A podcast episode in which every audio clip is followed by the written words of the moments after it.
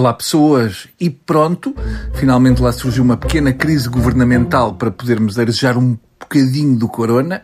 Costa quase fez de Centeno um Tosé Seguro 2, mas Centeno lá se aguentou. Agora convém que nos próximos meses o Primeiro-Ministro e o Ministro das Finanças mantenham uma distância de segurança para não haver mais barraca. Esta novela teve quatro personagens principais: Costa, Centeno, Rui Rio e o presidente Marcelo. Só faltou Luís Felipe Vieira para termos todos os mais poderosos deste país. Por detrás da confusão está um velho nosso conhecido, o Novo Banco. O Novo Banco é uma espécie de herpes financeiro.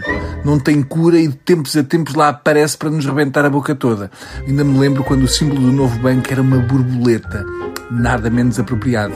O ideal em termos de insetos era terem escolhido um escaravelho, porque o que o novo banco faz é arrastar consigo uma enorme bola de cocó.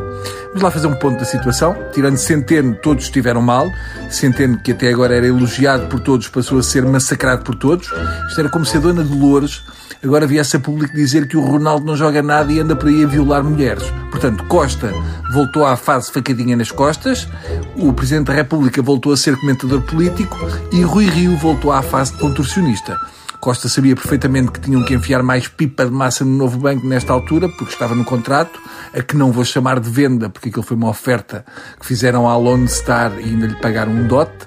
Marcelo foi à Auto Europa e viu aquela linha de montagem e resolveu dar um ar de mecânico e mandar umas bocas para o ar, a dizer bem do Primeiro-Ministro e a queimar as pastilhas dos travões do desgraçado do Ministro das Finanças. Rui Rio, em vez de cair em cima de Costa, que foi quem mentiu no Parlamento, foi exigir a demissão do ministro que tinha dito a verdade em vez do primeiro-ministro que tinha feito a geneira.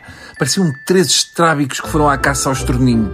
Quanto ao Centeno, eu acho que tem um problema. Ele tem sempre ar de quem é o puto culpado por ter partido a jarra, mas nem sequer ter estado na sala. O Centeno não me dá total confiança. Não é o que diz nem o que faz.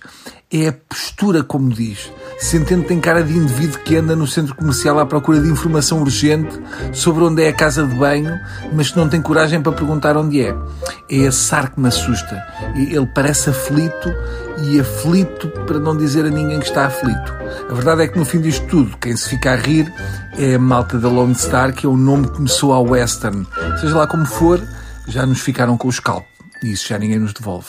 Até amanhã.